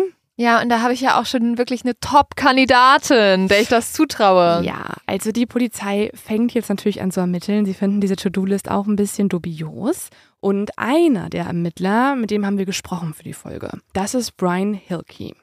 Er sagt uns Folgendes. Wir hören mal rein. was actually making my lunch. And originally it just came in as a, a possible intruder. And then it turned into a shooting call. So at that point, I knew I was going to have to go. Originally, we were told it was a Pam Huff, H U F F. So until somebody told me that it was Pam Hupp, H U P P, that's when I knew it was going to be a long day and I wasn't going to make it home for dinner. Ja, also zunächst erzählt er ja, dass er sich irgendwie gerade erst ein Mittagessen gemacht hat und dass es dann erst so klang, als wäre das ein Einbrecher, der da gekommen ist. Und dann ähm, auf einmal ging es halt um Schüsse. Und als es um Schüsse ging, da wusste er, dass er zum Tatort gehen musste. Und dann hat er ja noch gesagt, dass sie eigentlich gesagt bekommen haben, dass es Pam Huff war. Und dann, also Huff, also er sagt dann H-U-F-F Mhm, das hat ihm jemand fälschlicherweise erst mitgeteilt. Und dann hat er aber gemerkt, dass es Pam Hub ist. Und ich finde das so Mhm. geil, weil dann sagt er ja, und dann wusste ich, es wird ein langer Tag werden. Ja, ich mach's nicht mehr, ich schaff's nicht mehr nach Hause fürs Abendessen. Ich find's eh geil, dass so voll viele Amis oder generell so Ermittler auch immer so betonen, dass sie eigentlich ja was anderes zu tun hatten. So, Ja. oh, ich war gerade dabei zu essen und dann hat jemand angerufen, der ermordet wird. Oh, Ich so. glaube, oh. Brian mag Essen sehr gerne, weil er hatte zwei kurze Sätze, die er uns gerade erzählt hat, und in beiden ging es um Essen. Ja, und darüber, dass er aufgehalten wird durch seine Ja. Arbeit, wo anscheinend Menschen schießen vom Essen. Mann. Brian Hilke macht trotzdem eigentlich einen super guten Job, also im Vergleich zu den Leuten vom Anfang. Brian Hilke ermittelt nämlich jetzt vor Ort und während seine Kollegen Pam Hub befragen, schaut er sich jetzt mal den Tatort genauer an, also den zweiten Tatort in diesem Fall. Und er sieht jetzt, dass hier einiges gar keinen Sinn ergibt. Zum Beispiel gibt es keine Spuren von einem Kampf. Aber von dem hat ja Pam Hub gerade noch erzählt. Ne? Es wurde ja gekämpft und es wurde rumgerannt und so weiter. Das Komische ist aber, und das ist so auffällig, oh mein Gott, unter Louis Leiche, also auf dem Teppichboden, Ja. wurde ein extra Stück Teppich hingelegt. Was? Und das sieht genauso aus wie etwas, das extra ausgeschnitten wurde, damit kein Blut auf den Rest des Teppichs fließt. Nein. Wie unfassbar dumm Oh Gott, oh Gott, oh Gott. und wie putzsüchtig. ja, also schon, schon. zwei Sachen, die Aber- ich nicht nachvollziehen kann. Aber warum sollte Pam denn diesen Mann umgebracht haben? Das ist natürlich die Frage. Also es ist eh noch gar nicht klar, ob Pam ihn umgebracht hat. Das ist gerade noch in Ermittlung quasi. Aber Brian Hilke spricht jetzt mit Louis Mutter und erfährt, dass Louis 2010 einen schweren Unfall hatte. Und seit diesem Unfall ist er sowohl körperlich als auch geistig eingeschränkt. Und das bedeutet auch, dass alles, was Pam gerade erzählt hat, kann gar nicht so passiert sein. Also er ist gar nicht in der Lage, all das so umzusetzen. Hatte Louis vielleicht auch eine Lebensversicherung, die er auf Pam Hub überschrieben hat? Nee, es ist nämlich noch verwirrender als das, Lynn. Also, ich finde es eh schon, ich musste bei der Recherche jetzt gerade ein bisschen so umstellen, weil ich auch so dachte, oh Gott, wenn ich euch das an der Stelle erzähle, seid ihr noch alle verwirrter und so weiter. Es geht nicht. Ich kann nicht verwirrter sein, Leo. Ja. Doch, kannst du. Okay. Es passiert nämlich noch etwas Komisches, beziehungsweise es ist schon passiert. Nämlich, vor ein paar Tagen ist eine blonde Frau durch die Straßen gerannt. Diese blonde Frau hat sich als Dateline-Produzentin ausgegeben, als Produzentin dieser Show, also der True Crime Show in Amerika. Und sie hat wahllos Menschen gefragt, ob sie mitmachen wollen bei der Show. Sie hat gesagt, sie bietet diesen Menschen 1000 Dollar an, wenn sie in einer Sequenz für die Doku mitspielen, quasi als Laienschauspieler. Also ich weiß schon daran, dass diese Dateline-Frau fake ist, dass sie 1000 Euro angeboten hat. es sei denn irgendwie, die haben in Amerika beim Fernsehen viel mehr Geld als wir, aber also ja, ich weiß, dass man im deutschen Fernsehen nie so viel Geld kriegt. schon gar nicht für ein so eine Sequenz. Auf also gar keinen das ist- Fall. ultra unrealistisch. Aber ja, diese Frau hat angeboten, hey, ich zahle euch 1000 Dollar, wenn ihr jetzt mit mir mitkommt. Ihr müsst dafür aber eure Tasche inklusive Handy hier liegen lassen, also ohne alles mir folgen. Und dann würde ich gerne etwas mit euch einmal durchspielen. Und die Leute fragen dann auch immer so, was sollen wir denn schauspielen? Ja, es geht darum, dass wir so einen Angriff faken sollen und dabei müsst ihr auch einmal den Notruf wählen. So, es geht um so ein paar dubiose Sachen. Eine Person namens Carol sagt auch zu. Sie findet das eigentlich ein ganz attraktives Angebot. Also sie findet es auch cool, mal in der Doku mitzuspielen, bei so einem Reenactment. Ey, für Und 1000 1000 Euro, Dollar? also da würde ich bei vielen Sachen mitspielen. Ja, das klingt sehr falsch jetzt gerade, aber ja, also Keine Carol, Pornos, keine Sorge, Mama, keine Pornos. Carol nur in der True Crime Show, alles gut. Ja. Carol möchte auch die 1000 Dollar haben. Als sie jetzt mit dieser blonden Frau aber ins Auto einsteigt, findet sie schon ganz schön viel merkwürdig. Zum Beispiel, und das finde ich so offensichtlich, es gibt keine Kameras. Also so, wenn das eine Sequenz in der Show sein sollte, bräuchte man dann nicht Kameras? Die sind super gut versteckt. Ja, genau. Also Leo, kanntest du noch nicht die neuen Kameras, die so klein Ja. sind, dass du die nicht siehst? Ja, das ist der Trick daran.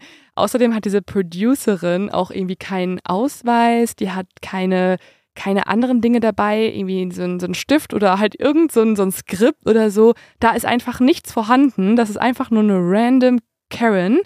Und die beiden fahren jetzt einfach halt in diesem Auto rum. Und irgendwann kommt das der Carol, also der quasi angeworbenen Laienschauspielerin, sehr merkwürdig vor und sie fordert die Frau auf, sie rauszulassen aus dem Auto. Brian Hilke, unser Ermittler von gerade, der fragt jetzt diese Person, ob sie Überwachungskameras an ihrem Haus hat. Und tatsächlich hat das die Carol und so schauen sie sich diese Videos mal genauer an. Und Lynn, hast du eine Vermutung, was man auf diesen Videos erkennt? Vielleicht ja diese Dateland-Produzentin. Und wer könnte das sein? Ja.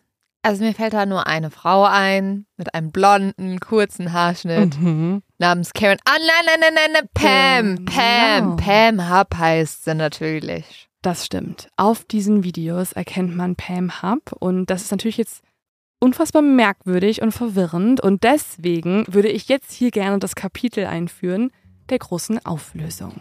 Dim, dim, dim. Vielleicht hat es da draußen ja jemand geschafft, irgendwie durchzublicken, warum auch. das alles so passiert. Soll ich aufklären? Soll ich das dein ganzes Kapitel ganz kurz zusammenfassen? Ja, aber nochmal das genau, ja, ja. Pam war's. Punkt, aus, Sehr fertig. gut. Hast du schon gut durchschaut. Also In diesem Fall gibt es tatsächlich nur eine Psychopathin, eine Mörderin, auch nur eine Manipulatorin, die hinter all dem steckt, was ich euch erzählt habe. Und das ist und war schon die ganze Zeit Pam Hub.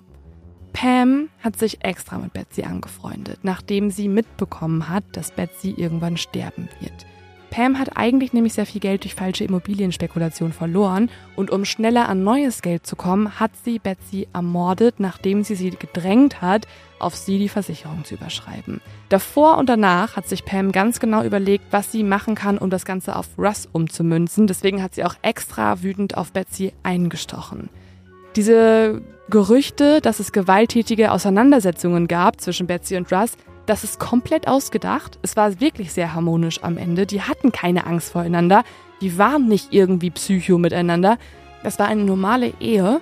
Und all das ist nur von Pam erfunden worden. Ja, es war ja auch, Pam war ja die Einzige, die da wirklich viel drüber gesprochen hat. Oder? Genau. Und dadurch ist es jetzt im Nachhinein umso auffälliger. Der Brief, den gibt es natürlich auch nicht, beziehungsweise nur eine gefälschte Version davon, geschrieben von Pam, wie sich später herausstellt. Und das Geld aus der Versicherung, das ja dann in den Fonds geflossen ist, das wiederum hat selbstverständlicherweise auch Pam am Ende doch an sich genommen. Sie hat nämlich der Versicherungsgesellschaft gesagt, dass Mariah, also eine der Töchter, ein Drogenproblem hat und die andere Tochter Lily einfach nicht mit Geld umgehen kann. Und so hat Pam das ganze Geld auf ihr eigenes Konto bekommen. What? Ja. Kurz nach dem Prozess hat sie sich dann auch äh, ein paar Sachen gegönnt, zum Beispiel eine Gesichtsstraffung und das restliche Geld haben Pam und ihr Mann dann genommen, um damit ein paar Immobilien zu kaufen. Aber sorry, dann hat die Staatsanwältin ja auch nicht den besten Job gemacht. Nein, ganz und gar nicht. Zu der kommen wir jetzt auch sofort. Also man muss einmal kurz Credits an Joel Schwartz vergeben. Der hätte ja auch einfach nach dieser Niederlage weiterziehen können Mhm. und andere lukrative Angebote annehmen können, aber hat er nicht getan. Er hat sich mit der Dateline-Produzentin zusammengetan und zusammen mit ihr immer wieder recherchiert und all das rausgefunden. Also das, was ich gerade gesagt habe, dass eben das Geld dann doch nicht an die Töchter geflossen ist und dass Pam sich damit ein gutes Leben gemacht hat. Natürlich hat auch Leah Esky, die ehrgeizige Staatsanwältin, gemerkt, dass ihre Hauptkronzeugin dann doch eher problematisch ist. Und nach zwei Jahren kommt es dann auch zum Berufungsprozess. Diesmal hat Leah Esky auf Pam als Zeugin verzichtet, nachdem übrigens Pam auch immer wieder ihre Theorien geändert hat. Also ihre Top-Behauptung war es dann jetzt, dass sie und Betsy ein lesbisches Paar heimlich waren. Das ist auch total wild. Was? Okay, wow. Ja. Und dass Russ aus Eifersucht Betsy ermordet hätte. Sie war so richtig so, ich brauche ein neues Motiv, weil es jetzt ziemlich klar, dass Ja. meine Gesichtsstraffung von Betsys Geld kommt. Aber nee, Ja. deswegen haben wir uns eigentlich geliebt. Ja, man, ich glaube, man hätte ihr das auch ein bisschen besser geglaubt, wenn sie irgendeine Gesichtsregung gezeigt hätte, während sie das vorträgt, aber ging durch das Botox leider nicht mehr. Oh mein Gott. Ja, das hat sie einfach sehr nüchtern vorgetragen. Also wir laden euch natürlich wieder auf Social Media auch so ein paar Videos von Pam hoch und Pam ist sowieso schon eher eine sehr ähm, unemotionale Person, auch ein bisschen herrisch, wenn sie dann so so den Richter oder die Richterin äh, zurückweist und so. Boah, das finde ich aber auch krass. Also deine Freundin umzubringen, damit du dir Botox spritzen kannst? Was, also, was ist Ja. falsch mit der Welt? Ja. Oh. Mittlerweile ist Pam auch dann richtig bekannt in Missouri, also nicht nur in Troy, in der Stadt, sondern im ganzen Bundesstaat und das auch nicht im positivsten Sinne. Also durch die Dateline-Sendung halten sie mittlerweile schon sehr viele Menschen für die Mörderin von Betsy Farriah und dementsprechend entgleitet Pam Hub immer mehr die Kontrolle über das Narrativ. Die ersten Freunde wenden sich nun von ihr ab und haben sogar Angst vor ihr. Menschen wechseln die Straßenseite, wenn sie Pam sehen. Im Berufungsprozess kommt Russ dann endlich frei, Gott sei Dank. Er war ja die ganze Zeit unschuldig. Mhm. Aber Joel Schwartz hat immer noch nicht das, was er will, nämlich, dass Pam verurteilt wird. Und so spielt Pam ihren letzten Schachzug aus, der gleichzeitig Joel Schwartz in die Karten spielt und zu ihrer Verurteilung führt. Nämlich, als sie mitbekommt, dass sie mittlerweile ja die Top-Kandidatin ist als Mörderin von Betsy, überlegt sie sich, wie sie wieder Russ ja in diese Verlosung hineinwerfen kann von möglichen Tätern. Und deswegen inszeniert Pam eine Entführung. Bei dieser Entführung wählt sie selbst den Notruf und den mutmaßlichen Entführer erschießt sie ja in der Notwehr, die es aber gar nicht gab. Denn tatsächlich hat sie selbst diese Notiz geschrieben und hat sich selbst auch als Produzentin der NBC True Crime Show ausgegeben. Aber wie hat sie dann diesen armen Mann da zu sich ins Haus gekriegt? Ja, mit der gleichen Story. Also sie ist ja durch die Straßen gelaufen, Ja. hatte ja erst die Carol, aber sie brauchte jemanden, der noch mehr drauf reinfällt und hat natürlich jetzt auch ein bisschen ausgenutzt, dass Louis Gampenberger nicht mehr auf der Höhe war durch den Unfall und hat dann ihm diese Geschichte erzählt. Sie hat ihm gesagt, hey, ich bin True Crime äh, Show Produzentin, lass uns doch mal faken, wie du mich überfällst. Das Lass heißt, uns doch mal faken, wie ich dich umbringe. Ja. Was geht denn bei ihr? Also Ja. sorry. Und man kann sogar davon ausgehen, dass die beiden mehrfach so einen Notruf geübt haben und den letzten dann aber umgesetzt haben in die Tat. Also, dass Louis Gampenberger das öfter mitbekommen hat, wie sie sozusagen die Polizei anruft und sagt, oh mein Gott, ich werde ausgeraubt und so weiter. Und das aber alles nur so eine Art Schauspiel sein sollte. Gott. Ja, richtig heftig. Also, das ist wirklich der grausamste Mord. Also so richtig Mittel zum Zweck. Es hat Ja. ihr gar nichts gebracht, außer halt eine schlechte Ausrede. Ich finde auch, also auch, dass sie Betsy umgebracht hat, hat ihr Ja. wirklich außer Botox nichts gebracht. Es ist alles total wahnsinnig und psychopathisch. Und dazu würde ich jetzt auch noch mal kurz den Ermittler Brian Hilke hören. it's it, it you couldn't make it up just all the the turns and twists and the insanity of what happened how they got away with how she got away with it and just a lot of the mistakes that were made in some of these investigations it it's it's a lot to unpack Also er hat ja gerade gesagt, und da würde ich ihm total zustimmen, dass das so eine Story ist, die ist verrückter Mhm. als jede fiktive Story. Ja. Also es ist sowas Verrücktes, das hättest du dir gar nicht ausdenken können, weil niemand so krank denkt anscheinend wie Pam. Ja, und Pam denkt sogar noch kranker, als wir bisher annehmen. Denn Nein. ich habe noch was vergessen, Lynn. Ja, es Okay. gibt nämlich noch einen Mord. Wie noch ein Wort. Ja, das kann doch nicht sein. Es gibt noch einen Mord. Und zwar müssen wir uns nochmal Pam anschauen. Pam und ihre Mama hatten nie so ein gutes Verhältnis. Im Gegenteil. Auch wenn sie sich viel getroffen haben und viel Zeit zusammen verbracht haben, haben die beiden sich oft gestritten. Und in diesen Streitereien hat Pams Mutter oft damit gedroht, dass sie Pam enterben wird, quasi als Drohung, um ihre Tochter genau da zu treffen, wo es ihr am meisten wehtut. Denn wir haben ja jetzt gelernt, Pam ist nichts wichtiger als Geld. An Halloween 2013, also zwei Jahre nach dem Mord an Betsy, wo Pam ja noch in Freiheit lebt, verabschiedet sich Pam von ihrer Mutter in dem Seniorenheim, wo die Mama untergebracht ist. Anschließend geht Pam zum Pflegepersonal des Seniorenheims und sagt den Leuten, dass ihre Mutter super müde sei und dass sie weder zum Abendbrot noch zum Frühstück kommen möchte. Super auffällig schon. Am nächsten Morgen findet das Pflegepersonal Pams Mutter tot auf dem Boden in der Seniorenresidenz. Eine Obduktion ergibt, dass sie das Achtfache der normalen Dosis an Schlafmittel im Blut hat und für die Polizei steht fest, es war ein Unfall. Was? Ja, die haben als allererstes einfach angenommen, sie hat zu viel Schlafmittel selbst genommen, weil sie ist ja schon senil quasi. Aber komisch ist, dass Pam hat nach dem Unfall der Mutter 500.000 Dollar aus der Lebensversicherung ihrer Mutter ausgezahlt Also bekommt. Pam ist ja wirklich eiskalt. Die bringt ja alle möglichen Leute um nur für Geld. ist das nicht so krass? Ja, aber Habgier ist nun mal ein Mordmotiv. Und das ist schon immer eins, das mich echt mit am meisten schockiert hat, weil ich einfach denke, wie können Menschen so eiskalt sein? Ja, wie kann dir Geld so wichtig sein? Ja, ich glaube, das ist halt, Geld ist dir wichtig und andere Menschen sind dir so unwichtig. Unwichtig. Aber dann, was ich immer nicht verstehe, das Geld nimmst du ja, um andere Menschen zu beeindrucken. Ja. Und jetzt in Anbetracht der neuesten Entwicklungen wurden die Ermittlungen im Fall von Pams Mutter zwar nicht neu aufgenommen, aber die Todesursache wurde nachträglich geändert hin zu ungeklärt. Hm, Ja. Pam wird aber nun wegen dem Mord an Louis Gampenberger angeklagt und reicht dann ein Alford-Plea ein. Das ist quasi kein Schuldgeständnis, aber sie erkennt an, dass die Beweislast so erdrückend ist, dass man bei einem Juryprozess sofort verurteilt werden würde. Sie ist also nicht geständig, aber bekommt auch nicht die Todesstrafe. Pam wird zu einer lebenslangen Haftstrafe ohne Möglichkeit auf Bewährung verurteilt. Und Lynn, ich habe dir noch ein letztes Foto mitgebracht, das zeigt Pam nun in ihrem aktuellen Zustand, nämlich ein aktueller Mugshot aus dem Gefängnis.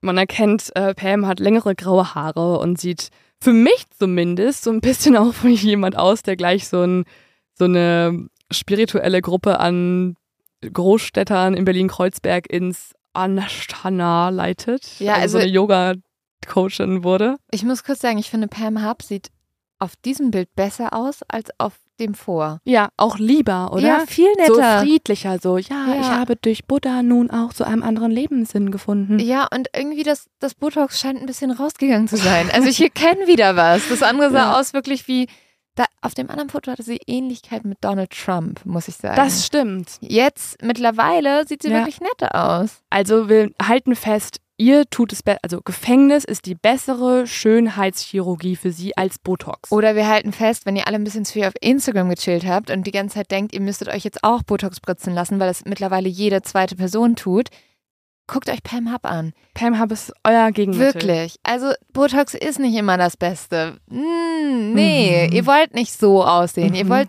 so entspannt aussehen, wie sie aussah nach ganz vielen Jahren Gefängnis. Und du hast es ja vorhin schon angesprochen, Pam ist nicht das einzige True Crime-artige in dieser Geschichte. Es gab auch wirklich gruselig schlechte Polizeiarbeit in diesem Fall und eine absolut unfähige Staatsanwältin. Und man muss sagen, auch hier hat sich Gott sei Dank was getan.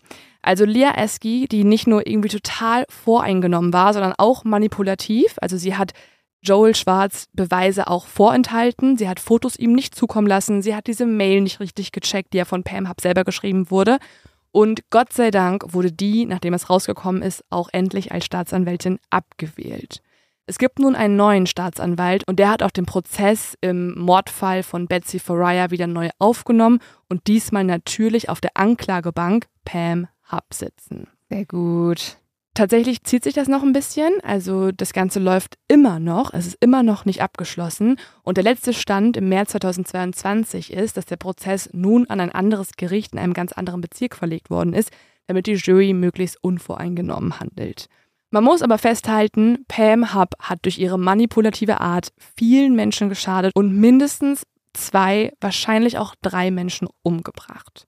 Die Töchter von Betsy haben traurigerweise bis heute ihr Geld nicht bekommen, Wirklich? aber es gibt einen kleinen Lichtblick in Sachen Russ. Russ hat einen Schadensersatzprozess gewonnen und zwei Millionen Dollar ausgezahlt bekommen. Hm. Und, das finde ich so süß irgendwie, er hat sich in äh, einem Prozess auch noch neu verliebt mit einer Person, die wir schon kennen aus dem Fall. Wer denkst du könnte jetzt mit Russ verlobt sein? Es gibt eigentlich auch nur noch eine Person, die übergeblieben Also es ist nicht Joel Schwartz. es ist, Betsys Mutter? mm -mm. Wer denn sonst? Ich weiß es nicht. Carol, die ja erst von Pam für die Dateline-Sache ausgenutzt wurde. Carol, der Name stört mich leider, weil er klingt wie Karen, aber es Ich sag doch, es, ich sag doch, es gibt sehr viele Carols und Nein, Carols. wie verrückt ist das ja, denn? die haben sich tatsächlich im Prozess kennengelernt. Also da hat Carol ausgesagt und erzählt, wie Pam sie halt eben genötigt hat, da mitzuspielen. Ah. Und also im, die haben sich quasi im Louis Gampenberger Prozess kennengelernt. Verrückt. Ja, richtig. Also das ist irgendwie nochmal so ein süßer kleiner Twist irgendwie am Ja. Ende, dass er doch noch ein bisschen Hoffnung bekommen hat, weil Russ hat einfach zwei Jahre seines Lebens verloren und Ja. sehr viele Freunde und Hoffnung. Und seine Zeit. Ehefrau. Ja, okay, ja, ja, oh. Obviously. und seine Ehefrau. Gott. Das Wichtigste vergessen. Oh, ja, ja. Also, ähm, wie ihr seht, es gab unfassbar viele Twists in dieser Geschichte. Es ist ähm, krass, also krank und krass und weird. Ich finde irgendwie aber auch dann die so, wenn man Russ und seine Carol dann fragt, wie sie sich kennengelernt haben, das muss auch immer eine weirde Story sein. Komplett. Ja, also Russ' vorige Ehefrau wurde umgebracht. Ich habe im Mordprozess ausgesagt Oh. und dann war das Liebe auf den ersten Blick. Stimmt, stimmt, stimmt. Alles Ah, ein ja, bisschen bisschen, komisch. bisschen komisch. Bisschen komisch. Ähm, vielleicht, wenn die keinen Bock haben, alles zu erklären, verweisen die auf eine Serie, die es zu dem Fall gibt. Da wird Mm. nochmal alles ausführlich gezeigt. Die ist sehr empfehlenswert. Das ist die Serie The Thing About Pam mit der Schauspielerin aus dem Film Bridget Jones, also Renee Zellweger. Ja, sehr gute Schauspielerin. Voll gut. Und äh, es ist unfassbar, wie sie Pam imitiert. Okay. Oh mein Gott. Ich muss es gucken. Ich glaube, du Sehr hast mich gut. überzeugt. Also du hast mich mit diesem Fall überzeugt. Oh mein Gott, ich glaube, das war einer der verrücktesten Fälle Ja. äh, mit den weirdesten Ja, Twists. ja, ja. Boah. I know. Ich war auch in der Recherche und im Reinarbeiten vom Fall, dachte ich mir nur so, holy fucking shit. Also, das ist echt hart irgendwie für euch zusammenzufassen und irgendwie verständlich zu machen. Du hast es aber fantastisch gemacht und ich glaube, mit deinem ähm, Holy fucking Shit können wir gut hier rausgehen. Ja, ich würde gerne die Karens in den Titel ähm, packen, aber Ja. verrät das schon zu viel? Was denkst du? So eine, eine Karen namens, pa namens Pam oder sowas? Ja, oder dann verraten wir natürlich auch den, den kleinen Twist hier drin, ne? Ach, wir finden noch einen guten Namen. Ja, und auch die erfahrenen Exis sind sowieso. Ach, wir kannten den doch eh schon von Ja. RTL Plus, da läuft nämlich die Serie. Und wir kennen, ach, wir wissen doch eh schon alles. Wir haben es sofort gemerkt. Wir sind zu trainiert. Ja, ihr seid so gut. Aber äh, das macht halt drei Jahre Training mit euch. Ja, so Leute, wir hoffen, es hat euch gefallen und wir hören uns nächste Woche wieder. Bis bald. Cheers! Ciao, ciao.